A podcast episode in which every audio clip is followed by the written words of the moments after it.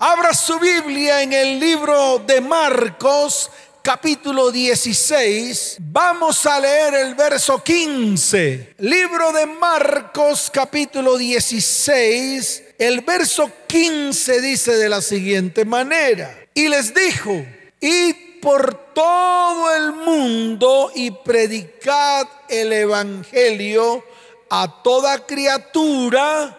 Amén y amén. Escuche esto. En todos los tiempos el Señor llamó a hombres y mujeres para asignarles una tarea específica. Podemos mencionarlos. Si comenzamos desde el Antiguo Testamento o el mal llamado Antiguo Testamento, que es la base de toda la palabra, encontramos a hombres como a Noé, que fue llamado por el Señor para una tarea específica.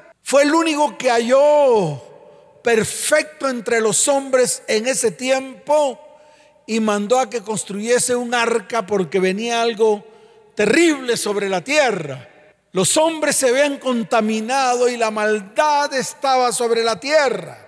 Y comisionó precisamente a Noé para que a través de él construyese un arca. ¿Cuántos años duró construyendo el arca? Pues la palabra no lo dice, pero yo me imagino que duró muchos años construyendo el arca y mientras que construía el arca, escuche bien, todos los habitantes de la tierra le decían que estaba loco porque veían un cielo azul cuando de repente comenzaron a caer gotas de lluvia y empezaron las aguas a anegar toda la tierra. Allí el hombre quiso correr tras su salvación, quiso correr tras el arca, quiso abrir la puerta de un arca que Dios mismo cerró. Y yo le quiero decir algo, en estos tiempos está ocurriendo lo mismo. El tiempo de la gracia ese tiempo en el reloj de Dios se está terminando y tenemos que ir tras muchos para que muchos sean salvos, para que muchos no solamente sean llamados,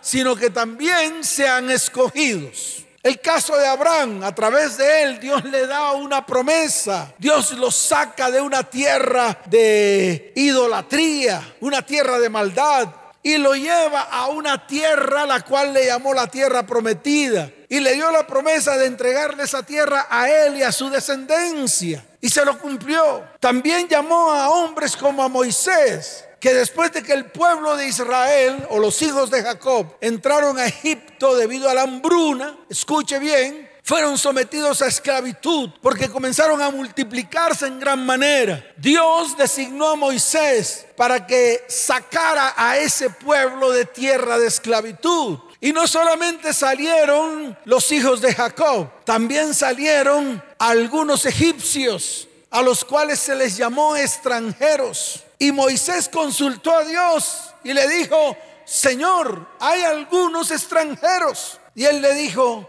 desde que esos extranjeros circunciden su corazón, sean obedientes a mi palabra, entonces podrán estar en medio de vosotros. Comisionó a Josué para que entrara al pueblo o a los hijos de Jacob o a los hijos de Israel para que entraran a la tierra prometida. Y fue una comisión precisa, una comisión guiada por el mismo Señor, en el cual de tajo derribó los muros de Jericó para que el pueblo pudiera pasar y entrar a la tierra de la promesa, a la tierra que Dios prometió. Y puedo seguir enumerando muchos, a profetas como Elías, comisionó a Eliseo. En todo tiempo Dios está llamando personas, hombres y mujeres, comisionándoles a hacer tareas, no a que estén sentados en una silla, no a que sigan jugando, Miren, el juego se acabó. No estamos para jugar. Estamos para levantarnos, para ponernos al orden de nuestro Padre Celestial, para que Él comience a hacer cosas grandes en medio de nuestras vidas, casa, hogar, familia y descendencia. Y vuelvo y le repito, iglesia, el juego se acabó. Ya basta de estar jugando a ser cristianos. Ya basta de estar jugando a venir a una iglesia a levantar las manos. Cuando sabemos que todavía el corazón está contaminado y aún no hemos podido ni siquiera ir delante de su presencia para que Él lo pueda transformar. Entonces, iglesia, desde hoy, escuche bien, tenemos que pararnos firmes. Voy a poner otro par de ejemplos. Por ejemplo, Nemías. ¡Wow! Dios lo comisionó para que cuando retornara el pueblo de Judá, que estaba cautivo en Babilonia, pudiesen vivir seguros.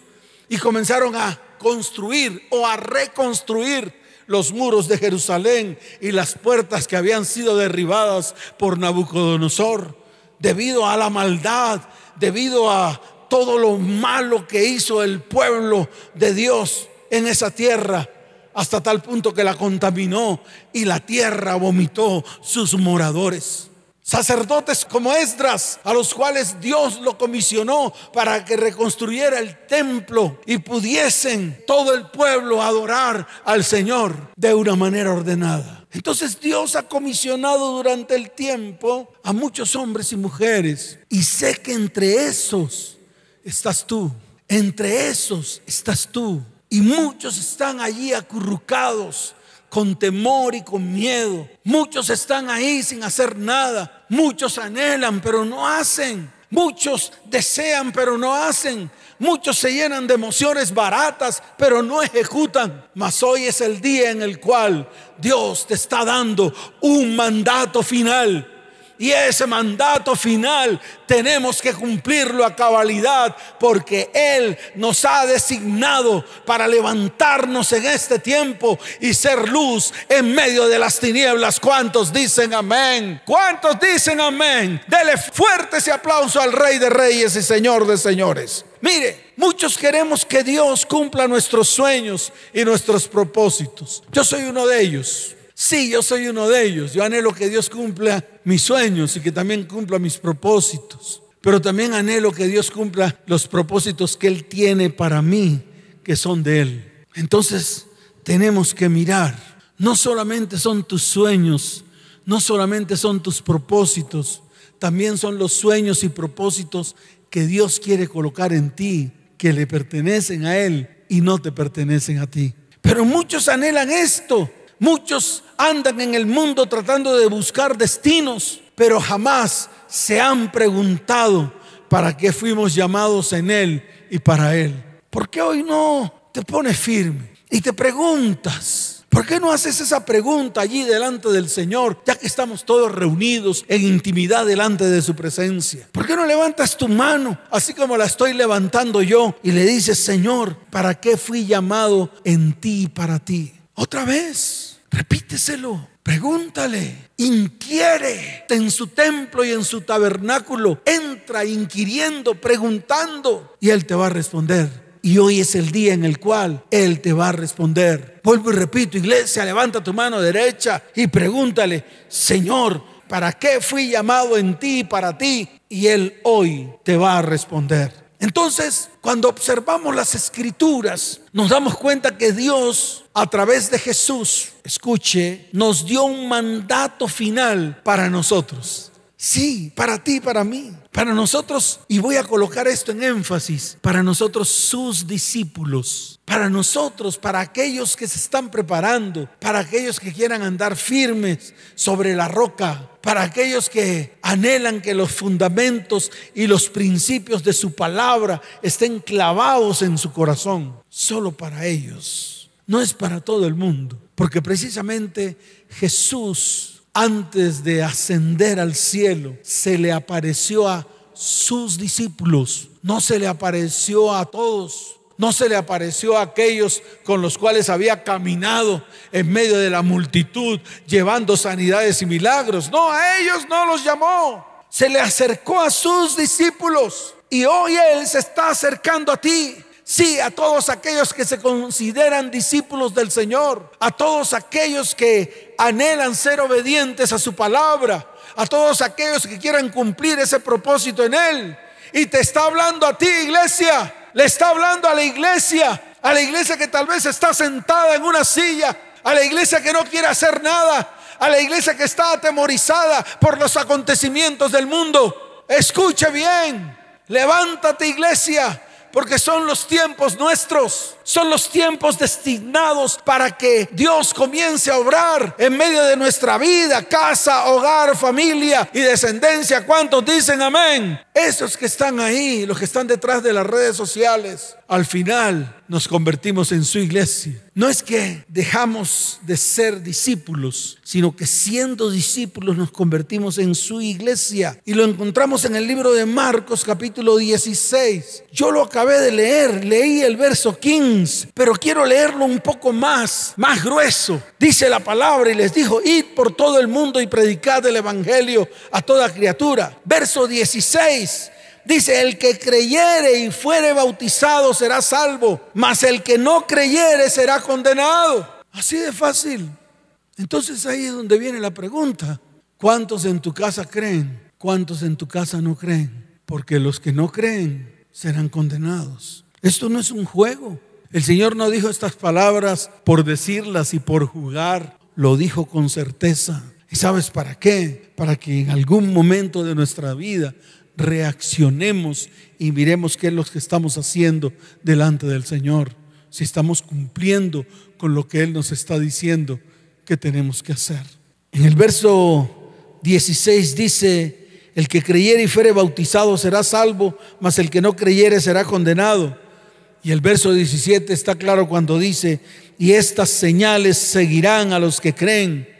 En mi nombre echarán fuera demonios hablarán nuevas lenguas, tomarán en las manos serpientes y se bebiere cosa mortífera no les hará daño. Sobre los enfermos pondrán sus manos y sanarán. Qué tremenda palabra. Pero yo encontré algo más en el libro de Mateo capítulo 28. Quiero que vayan allá. Libro de Mateo capítulo 28 para complementar, para que no solamente nos quedemos en lo que se dijo en un solo evangelio, sino que armemos un compendio de la palabra, también de lo que está escrito en los demás libros. En el libro de Mateo capítulo 28, desde el verso 19 en adelante, Mire lo que está escrito en la bendita palabra del Señor. Dice la palabra, y Jesús se acercó y les habló diciendo, ¿a quién se le acercó? Pues a sus discípulos. Y le dijo, toda potestad me es dada en el cielo y en la tierra. Wow. Verso 19, por tanto, id y haced discípulos a todas las naciones, enseñándoles que guarden todas las cosas que os he mandado. Y he aquí, yo estoy con vosotros todos los días hasta el fin del mundo. Amén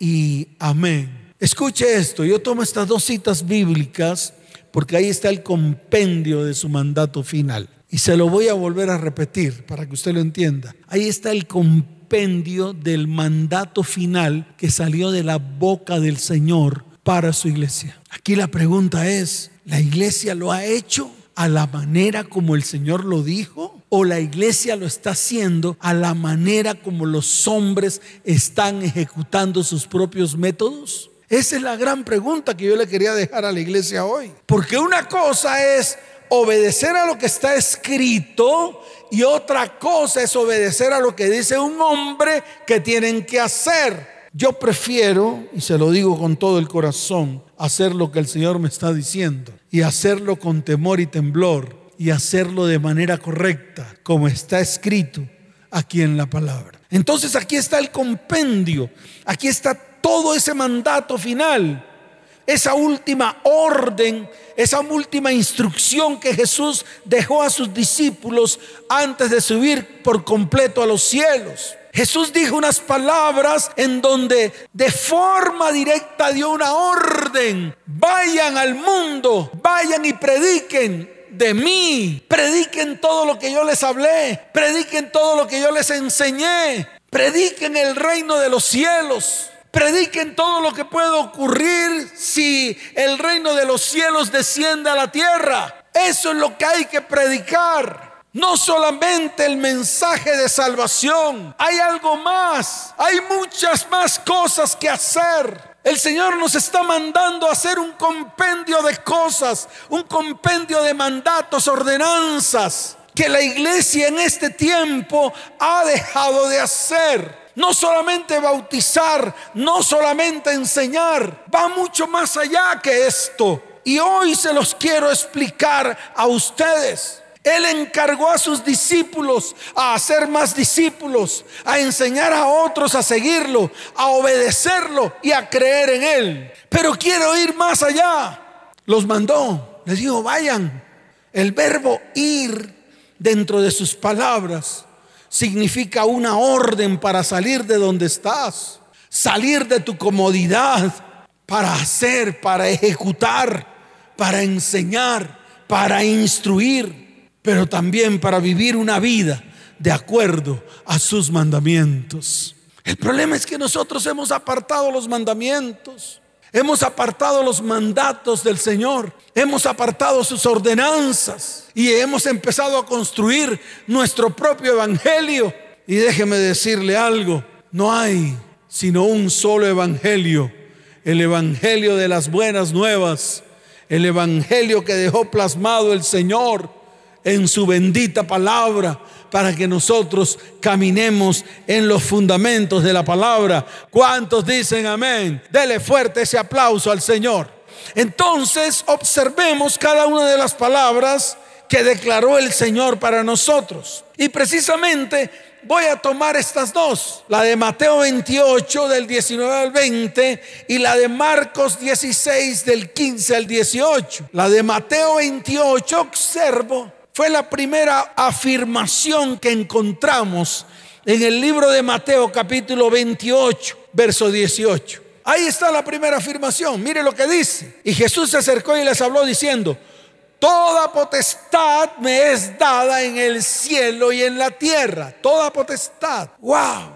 Tremenda palabra. Debemos entender, escuche bien, que el mundo en que vivimos tiene dos reinos. Uno que es el natural y otro que es el espiritual. Y quiero enseñarle a la iglesia para que la iglesia abra sus ojos espirituales bien abiertos, para que escuche con sus oídos espirituales, para que pueda entender y para que pueda ejecutar. Nosotros como iglesia necesitamos ser capaces de saber cómo vivir en este reino espiritual de una manera que se afecte el reino natural. Así de sencillo. Eso es lo que tiene que hacer la iglesia que todavía no lo ha hecho ni lo ha entendido. Y de una manera u otra, hoy, mañana o en cualquier momento lo tiene que entender. Hoy en día el hombre vive más, vive más en su parte natural, en su parte emocional.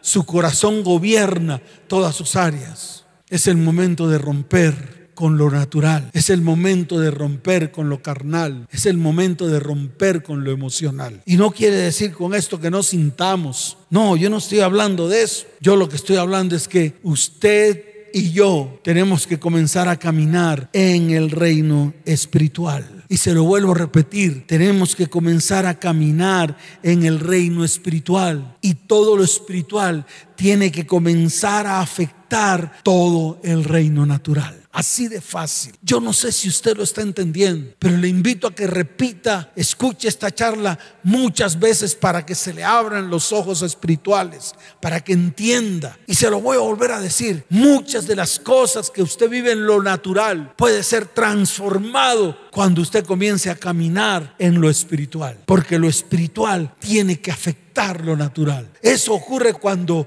el reino de los cielos desciende a la tierra. Eso ocurre cuando nosotros somos los partícipes en el reino espiritual para que comience a ser transformado todo lo natural que nos está afectando, todo lo terrenal que nos está afectando. ¿Y todo por qué? Porque ya a el Señor se le entregó toda potestad. Y se lo vuelvo a repetir, porque al Señor se le entregó toda potestad en el cielo y en la tierra. Es por eso. Pero quiero ir más allá, porque esto tú lo tienes que entender. Esto lo encontramos en el libro de Efesios, capítulo primero, desde el verso 15 en adelante. Yo quiero que tú vayas al libro de Efesios, capítulo primero, desde el verso 15 hasta el verso 23. Sé que las escrituras se van a abrir delante de tus ojos y sé que la iglesia va a comenzar a entender. Todo este tiempo Dios ha querido revelarse a su iglesia, mostrarse a su iglesia. La iglesia es la que no ha permitido, la iglesia es la que no ha permitido que Dios penetre en medio de sus vidas y sus corazones. Efesios capítulo primero, desde el verso 15 en adelante, dice la palabra. Por esta causa también yo, habiendo oído de vuestra fe en el Señor Jesús y de vuestro amor para con todos los santos, no ceso de dar gracias por vosotros,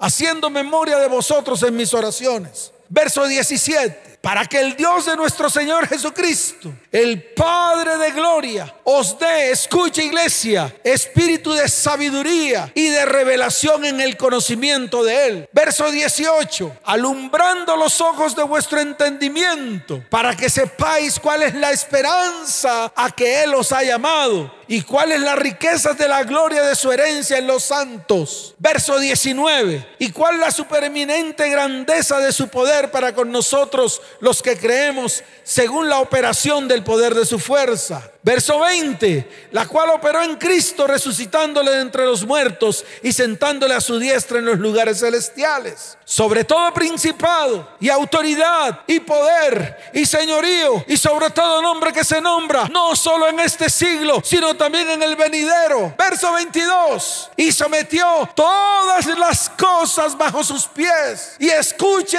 esto iglesia, y lo dio por cabeza sobre todas las cosas a la iglesia, la cual es su cuerpo, la plenitud de aquel que todo lo llena en todo. Iglesia, ¿entendiste? ¿Entendiste? Si te mueves en lo espiritual, al moverte en lo espiritual, puedes transformar todo lo natural. Porque así como toda potestad se le entregó al Señor, no solamente en los cielos y en la tierra, Él sentado en el trono, le dio esa autoridad a su iglesia para que a través de esa autoridad que le dio a su iglesia, nosotros pudiésemos caminar en el reino espiritual y poder transformar todo el reino natural. Pastor, ¿cómo es eso? Explíquenos, por favor. En algún momento les entregaré un compendio de todo esto, de cómo poder desarrollarse en el reino espiritual. Iglesia, tienes que crecer. Iglesia, tienes que dejar de ser pigmea. Iglesia, tienes que dejar de ser enana espiritual. Es el tiempo de crecer. Estamos en los tiempos finales y aún no nos hemos dado cuenta. Estamos llenos de temor y aún no hemos podido salir de ese temor. Así que hoy te invito a que comiences la iglesia de Jesucristo debe continuar el, ministerio que Jesús comenzó en los evangelios. Por eso la palabra dice, como el Padre me envió al mundo, ahora te envío a ti. Por lo tanto, tú y yo como iglesia tenemos que apropiarnos totalmente de lo que Cristo hizo para que el poder del cristiano se manifieste en vidas, en hogares, en familias y en descendientes. Así de fácil. Lo segundo que yo veo está en el verso 19. Vaya a Mateo capítulo 28, verso 19. Dice la palabra, por tanto, id y haced discípulos a todas las naciones. También dice, bautizándolos en el nombre del Padre, del Hijo y del Espíritu Santo. Ese por tanto, id y haced discípulos a todas las naciones la iglesia tiene que entender que el mensaje debe ser específico, dirigido hacia la salvación del mundo a través de Jesucristo, no la salvación del mundo a través de una iglesia. Hay más de 41 mil denominaciones en todo el mundo. Y yo le quiero decir algo con certeza. Ninguna de ellas te va a dar la salvación. Ninguna. Ninguna iglesia da salvación. El único que da salvación es Jesucristo. Porque eso fue lo que se le encomendó, venir al mundo para traer salvación a todos aquellos que creen en Él. ¿Cuántos dicen amén? Dele fuerte ese aplauso al Señor. Por eso el mensaje debe ser específico. Y aquí surge una pregunta. ¿Cómo sería ver cada creyente, cada matrimonio, wow, cada familia que invoca el nombre de Cristo operando en la autoridad y en el poder de Jesucristo por el poder de su Espíritu Santo. ¿Usted se imagina qué sucedería? ¿Usted se imagina si en algún momento reuniéramos a las familias, los instruyéramos les enseñáramos estas cosas que nos enseñan para que adquieran el poder a través del Espíritu Santo, todas orando en un mismo sentido. ¿Usted qué cree que puede ocurrir? El mundo sería transformado en un abrir y cerrar de ojos. El problema es que la iglesia ha perdido la autoridad. ¿Y sabe por qué la ha perdido? Porque la iglesia está haciendo lo que se le da la real gana. La iglesia está inventando sus propios mandamientos. La iglesia está inventando sus propias actividades que lo llenan de satisfacción. Pero yo te quiero decir algo. La iglesia no es para que lo llene a usted de satisfacción. La iglesia es para que usted se levante con el poder del Espíritu de Dios y comience a transformar todas las cosas que están ocurriendo en medio de su vida, en medio de su casa, en medio de su hogar, en medio de su familia y en medio de su descendencia. ¿Cuántos dicen amén? Dele fuerte ese aplauso al Señor. Fuerte ese aplauso al Rey de Reyes y al Señor de Señores.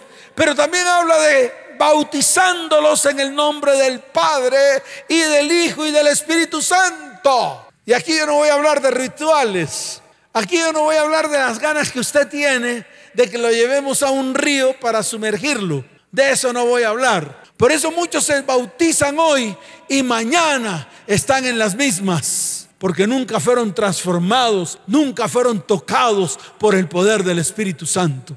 Por eso yo no quiero hablar de ese rito, porque muchos han convertido el bautismo en un rito más. El bautismo va mucho más allá del ritual hecho por hombres. El bautismo, escuche, es la firmeza que debemos tener lo que hemos creído en Él. El bautismo es recibir con responsabilidad el Espíritu de Dios para manifestar su carácter, para manifestar su poder y para ser testimonio de Él en esta tierra. Ese es el bautismo, no es el ser sumergido en las aguas que cuando usted emerge sigue siendo el mismo. No, es el grado de compromiso que tiene la iglesia cuando va a las aguas. Y yo quiero que la iglesia se aprenda esto de memoria, porque ya basta de estar en medio de rituales baratos los cuales llevan a la destrucción a muchas vidas, a muchos hogares y a muchas familias, de personas que se han bautizado, pero que al final han apostatado de la fe, han hablado mal del Señor, han vuelto a su vómito, se han echado junto con los cerdos y han vuelto a su pecado, a su maldad y a su iniquidad.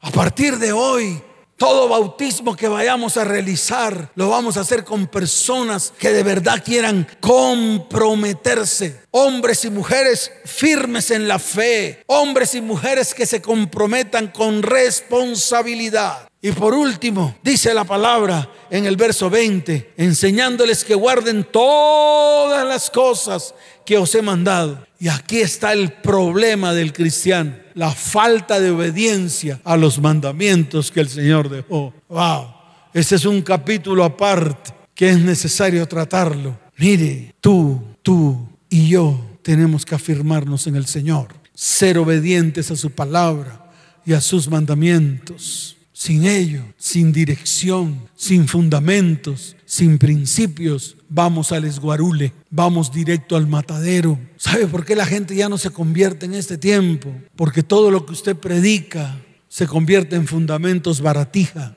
que está transgrediendo al mismo momento en que termina la predicación. Por eso la gente no le cree. ¿Usted sabe por qué sus hijos no se convierten? Porque usted no es testimonio del amor de Cristo, porque sencillamente usted no obedece los principios y fundamentos de la palabra del Señor. Entonces ellos ven esa gran diferencia, ese gran abismo que hay entre lo que usted predica y lo que usted hace. Así de sencillo. Por eso te digo a ti, iglesia, comienza a enseñar a que guarden todas las cosas que el Señor un día nos mandó. Tu iglesia tienes que guardar todas esas cosas y tienes que hacerlas por obra y tienes que entrar en perfecta obediencia delante del Señor. Y eso es lo que está escrito en Mateo. Pero yo no me quiero quedar en Mateo, porque hay más. Hay más, no solamente en Mateo, sino en Marcos también dejó mandatos firmes, mandatos finales. Por eso traje Marcos capítulo 16. Ahí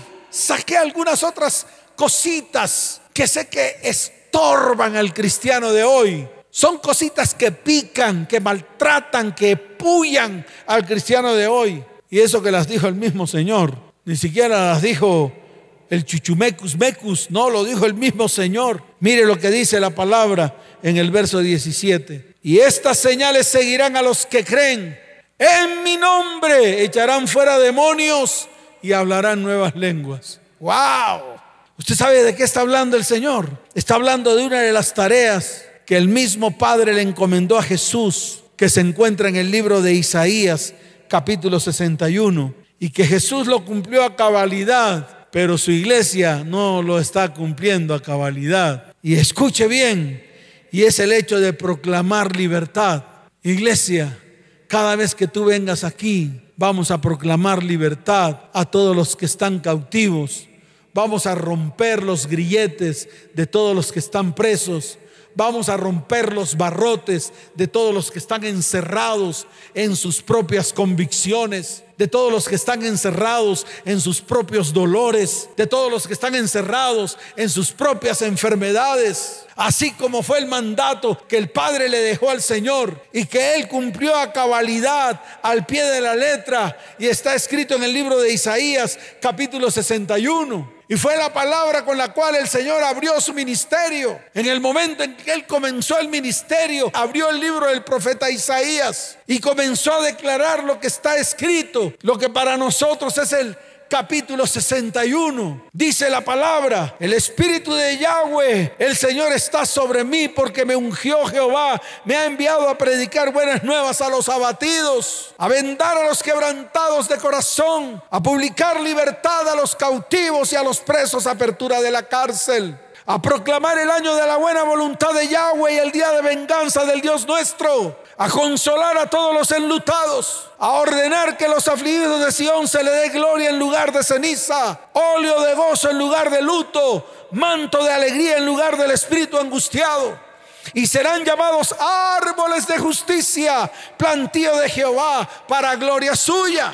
Iglesia, esto se llama proclamar libertad y tiene que comenzar con la iglesia para que luego la iglesia vaya y proclame libertad a todos los que están en el mundo, que anhelan fervientemente la salvación que es en Cristo Jesús. Ese mandato final no se está haciendo hoy. Ese mandato final pasa de largo porque la iglesia está ensimismada en medio de predicaciones baratas, en medio de motivaciones Escuche, la palabra no habla de motivadores. La palabra habla de profetas y sacerdotes. La palabra habla de pastores. La palabra habla de maestros, no de motivadores, no de personas que se dedican a motivar a cristianos.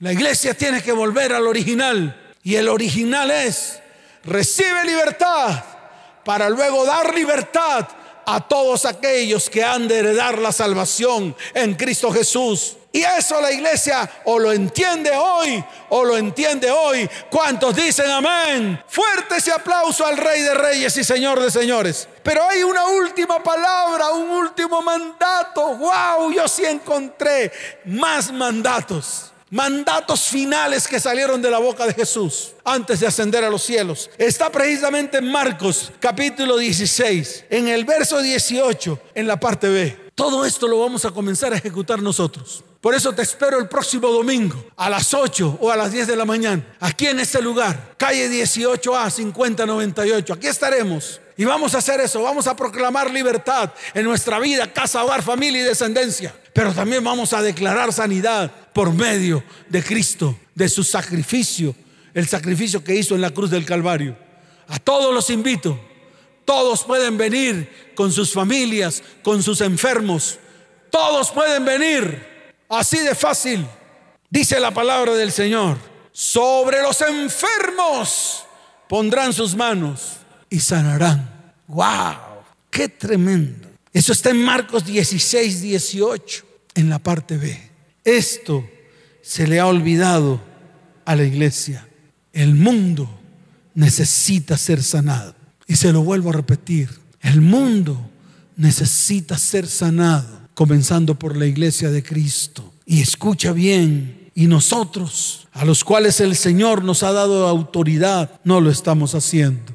La iglesia de Cristo tiene la solución a todo lo que está viviendo el mundo en este tiempo. Pero la iglesia está dormida. Iglesia, el juego se acabó. Es el tiempo de levantarse. Es el tiempo de ponerse en pie. Allí donde estás, levántate, levántate. Levanta tus manos al cielo. Porque es el día, es el tiempo. Ya no hay más tiempo. Tienes que meterte en ese tiempo con el Señor. Iglesia, levanta tus manos al cielo. Vamos delante de su perfecta presencia. Presentémonos delante de Él como sus discípulos. Presentémonos delante de Él afirmándonos cada vez más y más en sus fundamentos, colocándonos sobre la roca que es Jesucristo. Iglesia, levanta tus manos, levanta tu voz y dile, Señor, aquí estoy. Así como dijo el profeta Isaías, heme aquí, aquí estoy, aquí estoy dispuesto para hacer lo que tú me mandes hacer. Iglesia, levanta tus manos al cielo. Levanta clamor delante de nuestro Padre Celestial. Y dile, Señor, aquí estoy. Señor, te necesito. Señor, tu iglesia te necesita hoy para que traigas libertad, para que traigas sanidad, para que podamos nosotros ir al mundo a llevar libertad y sanidad por medio de ti, Señor. Padre, hoy nos presentamos delante de ti. Señor, te pido que desates tu Espíritu Santo sobre cada vida, sobre cada persona que está ahí en la transmisión. Te pido que ahora mismo tu poder está en de ellos. Señor, abre el entendimiento, abre sus corazones para que ellos comiencen a actuar según lo que tú mandaste un día. Amado Señor, aquí estamos como iglesia tuya, humillándonos delante de ti, humillados delante de tu perfecta presencia, pidiendo misericordia para que tú comiences a obrar en medio de nosotros primeramente. Padre, hoy te doy la gloria y te doy la honra por haberme traído a este lugar, por escuchar estas palabras palabras que aunque son fuertes, es lo que definitivamente tenemos que comenzar a hacer. Levanta tus manos y dile, Señor, te doy la gloria y te doy la honra en el nombre de Jesús. Y escuche esto, iglesia. El Señor te dice hoy, levántate, resplandece, porque ha venido tu luz y la gloria de Yahweh ha nacido sobre ti. Porque aquí que tinieblas cubrirán la tierra y oscuridad las naciones. Escucha esto, iglesia, mas sobre ti amanecerá Yahweh y sobre ti será vista su gloria en el nombre de Jesús. Amén y amén. Dele fuerte ese aplauso al Señor. Y tú que estás ahí detrás de esta transmisión, que has venido por primera vez. Coloca tu mano en el corazón, levanta tu mano derecha y repite conmigo esta oración. Señor Jesús, hoy te recibo dentro de mí como mi único y suficiente Salvador. Con tu puño y letra escribe mi nombre en el libro de la vida y no lo borres jamás. Señor, necesito ayuda. Comienza a clamar y dile, Señor, necesito ayuda. Acuérdate de mí, Señor. Quiero volver a ti con todo mi corazón. Escucha bien tú que estás allí. En estos momentos están apareciendo un número celular ahí abajo, en la parte baja de la pantalla. Puedes escribir esos números celulares diciendo, necesito ayuda urgente. Nosotros extenderemos la mano de misericordia, así como el Señor la ha extendido sobre nosotros, y te ayudaremos